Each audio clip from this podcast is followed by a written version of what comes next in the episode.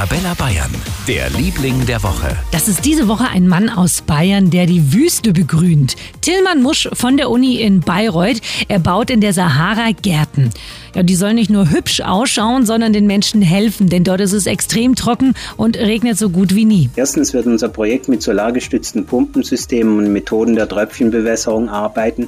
Und zweitens wird in den Gärten der sogenannte Stockwerksanbau zum Einsatz kommen. Wir haben ganz unten Gemüse und Heilkräuter, in der Mitte die Obstbäume und ganz oben die Kronen der Dattelpalmen. Die Dattelpalmen zum Beispiel werden zum einen wegen der Früchte angepflanzt, zum anderen, damit die Menschen dort Baumaterial haben. Diese Haargärten nach bayerischer Anleitung sollen die Wüste einfach bewohnbarer machen. Tolle Idee aus Bayreuth und drum unser Liebling der Woche.